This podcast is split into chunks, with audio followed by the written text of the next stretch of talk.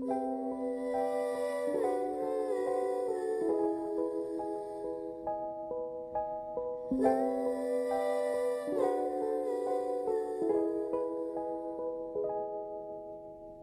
Karina Sai! Bem-vindo a esse podcast aqui da internet, da Otacosfera, onde eu, Givalin, analiso do meu ponto de vista os volumes dos mangás. E a gente tá analisando aqui agora o mangá de Fruits Basket. Esse é o nosso segundo episódio, então a gente vai analisar o volume 2 tá bom? Lembrando que esse podcast, ele não é sem spoiler, então a gente vai dar spoiler sim, tá bom? Então, se você não leu ainda esse volume, se você não assistiu o anime, eu recomendo que você volte duas casas, leia o volume ou veja o anime para poder acompanhar tá bom? Mais pra frente eu vou falar quais são aqui os capítulos e os episódios que equivalem ao que eu vou comentar nesse episódio, então aí você já vai poder se encontrar melhor. Lembrando que o mangá é lançado no Brasil pela JBC, tá? Atualmente eles estão lançando a edição de colecionador. É, a edição de colecionador equivale a dois tancos, então a gente está falando aqui hoje ainda do volume 1 da edição de colecionador, que equivale à segunda metade, tá bom? E no tanco normal a gente tá falando realmente do volume 2, com a capa do Yuki, etc, tá bom? E o anime também tá disponível para você na Funimation, então você pode desfrutar aí é, livremente, sem cometer nenhum delito, tá bom? Porque tá disponível pra gente assistir Fruits Basket. Espero que você goste. Comente comigo lá no meu Twitter, que é Givalin, o que você tá achando. Diga se você concorda, se você discorda, é, se você acha que faltou alguma coisa para acrescentar, tá bom? Vamos se seguir, vamos se falar. Pode me mandar DM, tô super aberta, porque eu amo falar de Fruits Basket, vocês sabem. Então, o Kaeri Nasai é esse o podcast.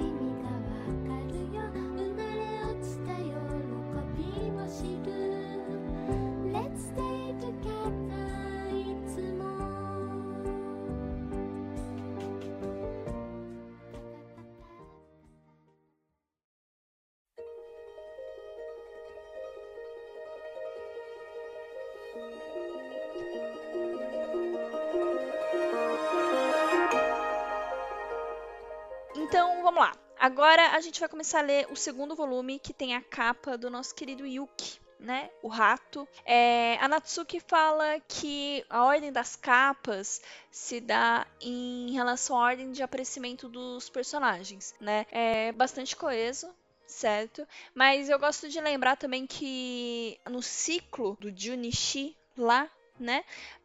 Uh, o Yuki é o Yuki, o rato, na verdade, ele é o primeiro signo do ciclo do zodíaco chinês, né?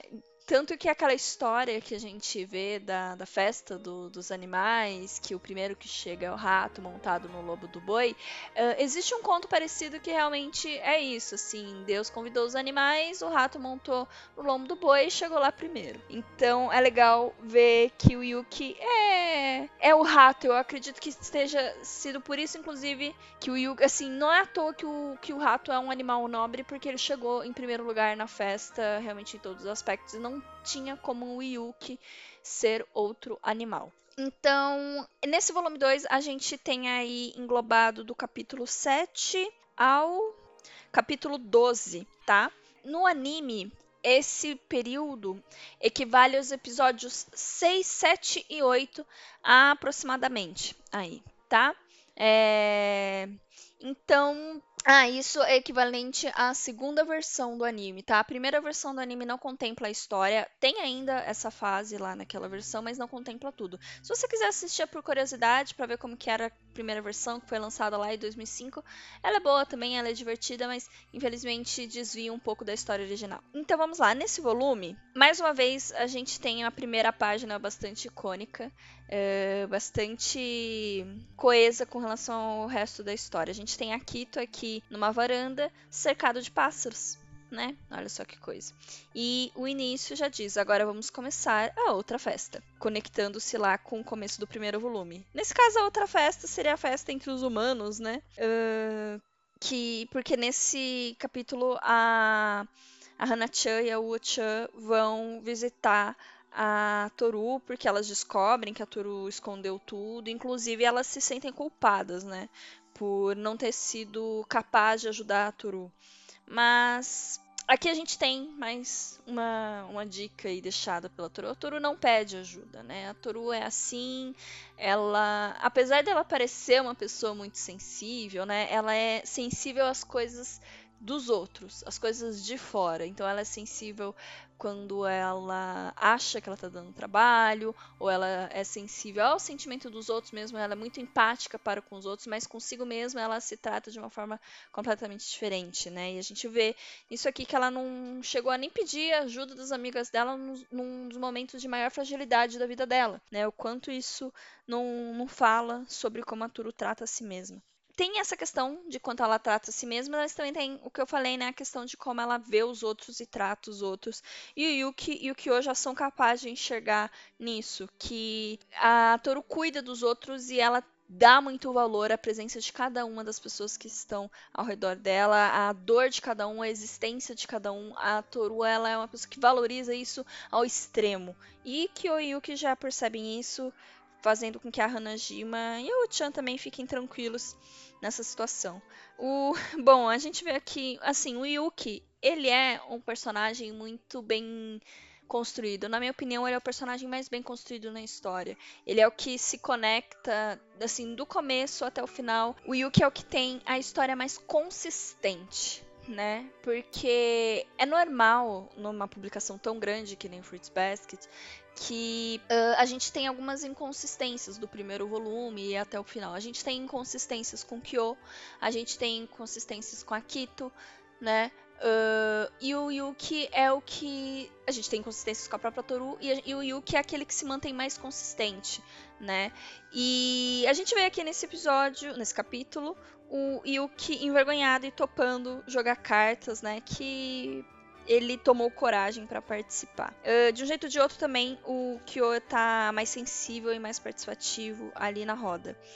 A gente tem a apresentação da história do boné, né? Se você já viu aí o anime, tá acompanhando, sabe que o garoto do boné é o Yuki, não é o Kyo, mas quem tá ouvindo a conversa, quem tá ouvindo a Toru contar a história é o Kyo. E eu acredito particularmente que nesse momento, quando a Natsuki escreveu a história, ela não tinha decidido exatamente quem ia ser o garoto do boné, né? Mais para frente a gente tem o Kyo indo falar com o Yuki, perguntando se ele lembra de alguma coisa, né? Mas a conversa é cortada no meio. Então, assim, um dos dois era o menino. A gente tem a impressão que é o Kyo, porque é ele que tá ouvindo, porque o cabelo aqui no corte parece do Kyo, não tem aquela franja do Yuki. Mas eu tenho a impressão que a Natsuki ainda não tinha decidido, talvez ela pudesse tomar um outro caminho. A única coisa que ela sabia é, envolvia os dois. O boné envolvia os dois, e os dois sabiam sobre esse boné. E a gente só ia descobrir isso mais pra frente. Muito bonita, né? Claro, a história do boné, mas vamos deixar isso na hora que for revelado. Um, bom, as meninas conheceram a casa, sentiram à vontade, estão entregando as do, a, a Toru aqui praticamente para casamento. No fim desse capítulo, no capítulo 7, tem uma continuação do, dos balões do começo do capítulo. Né? Que é, bom, se o começo do capítulo mostra agora é hora de começar a outra festa, a continuação, o começo é Agora vamos começar outra festa? A continuação. Se vai terminar bem ou não, nem mesmo Deus sabe. E aqui tá a Kito, que aparentemente está deitado na cama. A gente pode dizer agora que muito provavelmente se deitou com o Shigure. E tem o que? Um pássaro morto aqui do lado. Pois é. Olha aí as evidências. Disfarçando as, avi... ah, como é? Disfarçando as aparências, enganando as evidências? Não, jamais. Próximo capítulo, a gente tem a história da ameixa nas costas, né? Uh, durante aqui a reunião estratégica do festival cultural, as pessoas dão ouvidos ao Yuki, não dão ouvido ao Kyo, e isso mexe com ele, a ponto até de atrair um monte de gato pro lado dele. E conversando com ele, a Toru entende que ele sente inveja do, do Yuki, né? Na verdade, ela trata aqui como admiração, né? E, enfim, é um, é um complexo muito grande dentro do Kyo e a Toru percebe que é a mesma coisa com o Yuki. Então, a gente tem aqui uma reflexão muito legal para fazer, que é assim, por que que esses dois se odeiam tanto sendo que eles se admiram, se invejam né? Por que, que esse sentimento de admiração evoluiu ao ponto de ser raiva, de ser inveja, de ser briga? A gente tem aqui uma explicação bonitinha das mechas que estão nas costas, né? Que uh, não é capaz de ver. Talvez seja isso mesmo, talvez seja uma relação bonita, mas eu acho que a gente pode vai viajar muito se a gente entrar no canto da, da mecha. Mas é uma questão assim, a, a raiva que vem de uma admiração ela não é pela outra pessoa, essa raiva que você sente. A raiva atrelada à inveja não é da outra pessoa. É claro que outra pessoa pode ter feito um monte de coisa, mas aí essas raivas não têm a ver com a inveja. A raiva da inveja tem a ver com você mesmo, porque você não é capaz de performar aquilo que você admira na outra pessoa. Né? Então o Yuki e o Kyo, tendo todos os complexos que a gente sabe que eles têm, a gente entende que essa raiva é vinda desses complexos dele. Então, dá para entender, eles sentem inveja um do outro, porque eles têm raiva de si mesmos por não conseguirem ser o que o outro é. Então, o Yuki quer ser uh, sociável, quer ser aberto com os próprios sentimentos, pelo menos é isso que ele acha que o Kyo é, e o Kyo quer ser ouvido, ele quer ser parte dos, dos 12 signos, etc.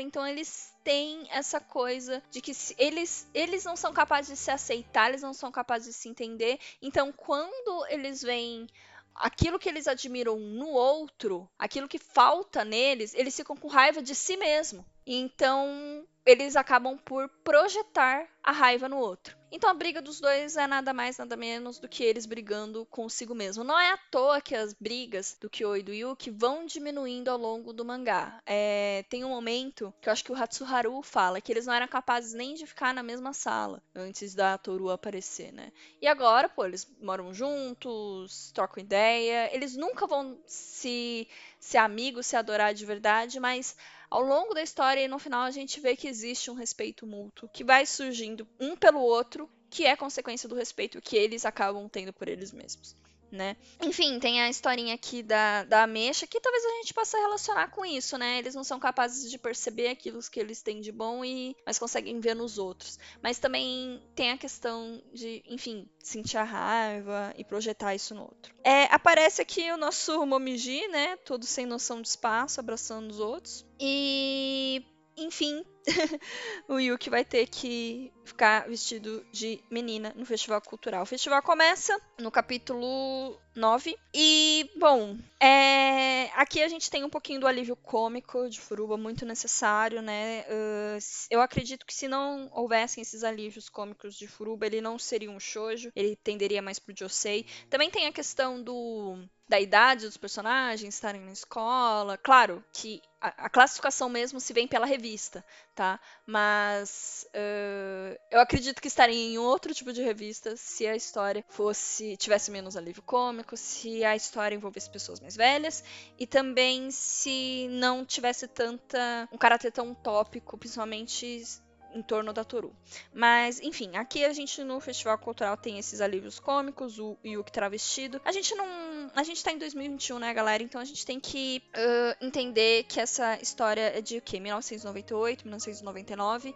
E ela é datada, então a gente ainda tem uh, questões aqui um tanto quanto transfóbicas e até homofóbicas temos. É, é preciso que a gente tenha consciência hoje em 2021. E também é preciso ter a consciência de quando isso foi escrito. Mesmo. Aliás, isso é um ponto importante pra gente falar aqui agora. A, a própria maldição em si ela é um tanto quanto transfóbica, né? Porque implica que você tem que abraçar alguém do sexo oposto. Só que o que, que é isso?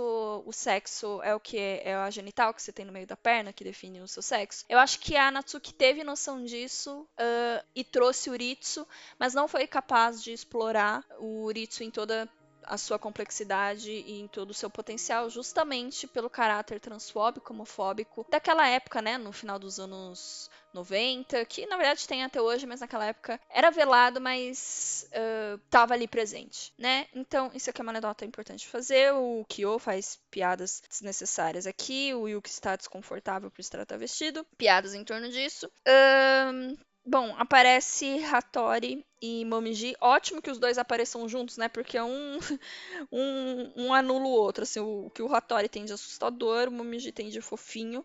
E, enfim, não tem muito o que falar dos dois aqui nessa apresentação. É realmente Uh, talvez o que dê para falar do Hattori é que ele trata o Yuki exatamente do jeito que o Yuki detesta ser tratado em relação à família, né? Como, cara, você vai me examinar aqui no meio da escola mesmo? Tipo, você não vai nem perguntar o que eu acho? Não, não vou porque porque eu devo fazer isso, eu sou médico, eu sou da família Somi, eu faço o que eu quiser, entendeu? Então o Yuki tem deveras raiva disso. É, Momiji, a gente, o Momiji é um, é um, personagem bastante consistente também, né? É, a evolução dele junto à história dele é uma coisa muito legal de se ver na, na história. Então a gente vê aqui um, um garoto traquina fazendo coelhices, né? Basicamente. Graças a Deus o Momiji existe para deixar a obra mais leve, para deixar a obra mais fofinha, pra gente gritar aqui kawaii. Uh, bom, a gente entende aqui que o, a visão até que o Yuki tem do Hattori, né? Do Hattori ser aquele que apaga a memória, então não tem nenhuma relação de confiança aqui. E, bom, temos a cena do, do Yuki puto querendo tirar o vestido porque, por estar com vergonha depois que o Hattori tira a foto, maravilhosa. O Hattori tirando foto do Yuki do Kill. tirando sarro deles. Enfim, aí o Yuki tá tirando a roupa porque ele tá puto, com vergonha, e acaba meio que flertando ali com a Toru, né? É, esse momento é importante, assim. A gente tem na história, ah, nesse momento, ah, quem será que é o par romântico da Toru, né? E a gente tem essa impressão, e ele, o Yuki também tem essa impressão. Porque o Yuki tá começando a explorar o seu sentimento, tá ali também entrando na adolescente, mas adolescência, mas ele tá entendendo o que ele sente pela Toru, ele tá entendendo como sentir, porque sempre foi negado ele essa possibilidade de sentir e a Toru finalmente está dando espaço para ele sentir. E ele tá aqui tentando fazer o dele, né? Botar os hormônios para fora, tal, deixa até a Toru com vergonha e ele tá aqui tentando dele. Uma cena bem fofinha. Bom, Toru é convocada aqui para falar com Hattori e Momiji, graças a Deus, vai estar tá lá para aliviar o clima. Próximo capítulo, capítulo 10, é justamente a Toru indo para a sede. Uh, ela tá muito tensa, né? Por porque pelo que o Hattori possa vir fazer com ela, o Yuki alertou que foi ele que apagou a memória, e o Yuki tem essa visão do Hattori, essa visão de uma pessoa que pode fazer o mal se preciso for, e na verdade é meio que é isso que o Hattori é mesmo. Afinal, como ele acaba falando mais pra frente, é parte da maldição dele. Então, ela tá muito tensa, porque foi justamente essa imagem que o Yuki passou pra ela. Então você imagina Uh, o que é a maldição. Nesse capítulo a gente tem um, um, vislumbre, a gente começa a entender o que, que é um pouco a maldição. Não está claro, né? Mas a gente entende que tem uma uh, um laço ali, né? Vamos chamar assim por enquanto, um laço que eles simplesmente não conseguem ignorar. Então, a impressão, inclusive, que eles têm um dos outros faz parte dessa maldição, faz parte desse laço. Então, o, a impressão que o Yuki tem do Hattori foi passada para Toru, que chegou lá toda tensa, toda desesperada, mas que, como boa humana convidada para a festa e como boa Toru que ela é, acabou quebrando essa essa impressão, né? Principalmente a Omiji que esclareceu a história do, do Hattori. E, enfim, o que a gente estava falando aqui da maldição, né? O Hattori fala para ela não se envolver com a família, né? Porque é um clã bizarro, sombrio e maldito. O que, que é isso, né? É o nosso nosso entendimento. O que, que é essa maldição? Será que é, será que é mesmo só sobre se transformar em animais? Né? Não. O, o negócio é mais embaixo. Aí a gente conhece realmente a história do Hattori, porque que ele é tão fechado, e temos mais um personagem que é incapaz de aceitar-se como ele é. Aqui eu vou emendar o capítulo 9, capítulo 10 com o capítulo 12, tá? Porque a gente. No, a gente tem um, um, capítulo aí no meio que pula a, a história do Hattori, mas vou contar os dois aqui por questão de consistência, tá? Então, é, a gente entende aqui a relação que o Hattori teve com a Kana, né? E o quão, mais uma vez, sintomático não é o fato de que ele se sentiu libertado uma vez que ele pôde é, apaixonar-se, que ele esteve apaixonado. Ele falou: Nossa, a minha neve finalmente derreteu. Eu finalmente pude me sentir livre, eu finalmente me senti perdoado por tudo aquilo que eu fiz, de apagar memórias, etc. ou peso que esse homem carrega por ele ser quem ele é, por ele ser um médico que tem que obedecer às ordens do Akito, por ele ser por ele conviver com essa maldição que dita quem ele deve ou não ser quem ele deve ou não amar. E quando ele finalmente conseguiu amar fora desses padrões que foram impostos para ele, amar ali uma pessoa de fora, ele se sentiu completamente livre. Foram felicidades de décadas que vieram de uma vez, não é? Que é dito aqui. E só que a maldição tá aí ainda. Ela é algo com o qual eles não conseguem ir contra. Uh, e assim, destrói, né? Tira tudo dele, tira tudo da cana, que não foi capaz de lutar contra esses padrões impostos, contra essa maldição, contra, contra essa força maior, né? Eu gosto até de. Vamos viajar aqui um pouquinho, trazer um pouco pra nossa realidade, mas o que seria a nossa maldição aqui? Na realidade, vamos, vamos ter um olhar crítico. O que, que é que impede a gente de ser quem a gente é? Quem que tá impedindo a gente de ser quem a gente é? né? Eu diria assim, com a minha militância, dentro da minha militância, que é o patriarcado capitalista, né? Que dita a forma que cada um aqui deve se portar, a forma que a gente deve amar, a forma que a gente deve se vestir, né? Então, eu gosto de pensar assim, é bom a gente ter essa crítica. E o quanto. A, a, história do Hattori é isso, né? Retrata a dor de ser quem é e a solidão de ser um soma incapaz de amar por causa dessa maldição. E, bom, como um alívio cômico, graças a Deus. Se você assistiu só o anime, você provavelmente não entendeu por que, que o Hattori se transforma num, num cavalo marinho. Então, vou explicar aqui para os senhores. O, na, no mangá, a gente tem uma anedota que explica. Cavalo marinho japonês é Tatsu no Otoshigo que significa algo como filhote perdido de dragão. Então, se você não sabe japonês, você realmente não vai entender. Eu acho muito bonito esse jeito de chamar cavalo marinho, filhote perdido de dragão, né? Então, você tem dragão no, no, no, no Japão. É, é, um cavalo marinho.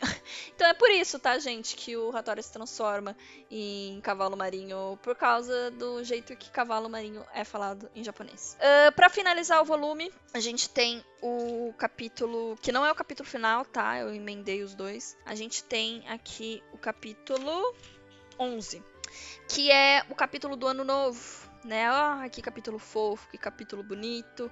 Mais uma construção uh, do trio, que ainda tá. A construção dos três ainda tá, tá indo junta, né? Quando a Toru acaba por ficar sozinha em casa no ano novo e os dois ainda não têm toda a sensibilidade para entender a, o jeito da Toru, a pessoa que guarda tudo para si mesma. Não, vai lá, vai lá pro novo, eu tô ótima. Não, cara, ela não tá ótima, ela perdeu a mãe dela esse ano, entendeu? A mãe dela morreu em maio. Então faz sete meses que a mãe dela morreu. Olha a, a volta que a vida dela deu em sete meses. Então, eles ainda não têm essa sensibilidade, os dois.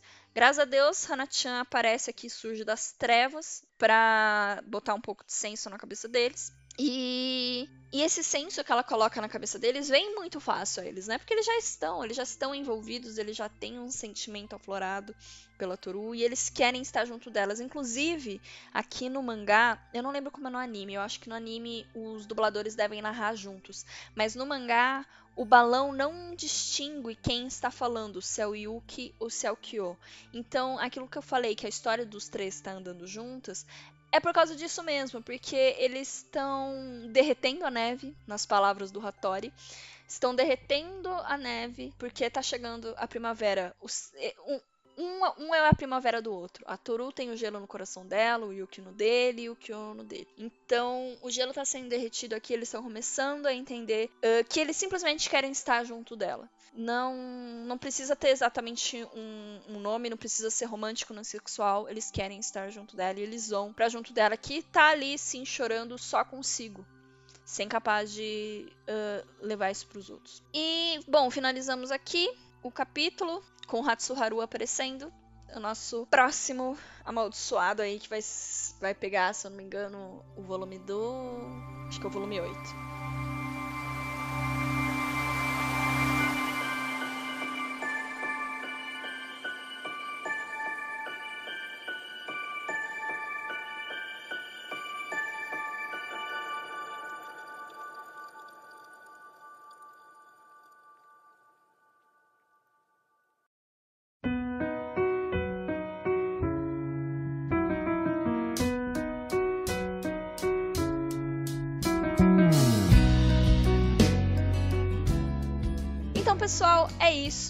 Vamos ver se eu tenho algumas curiosidades. Ah, eu tenho uma inconsistência para trazer nesse volume, que é no momento em que a Kito tá brigando com a Kana e com o Hattori, tá? Eu vou ler aqui para vocês. Alguém como você, eu não vou entregá-lo a alguém como você. Eu não preciso de você. Não preciso de alguém que sequer consiga desfazer essa maldição. Eu não preciso. E a culpa é toda sua se o Hattori ficar cego. A culpa é sua, a culpa é sua, a culpa é sua, a culpa é sua.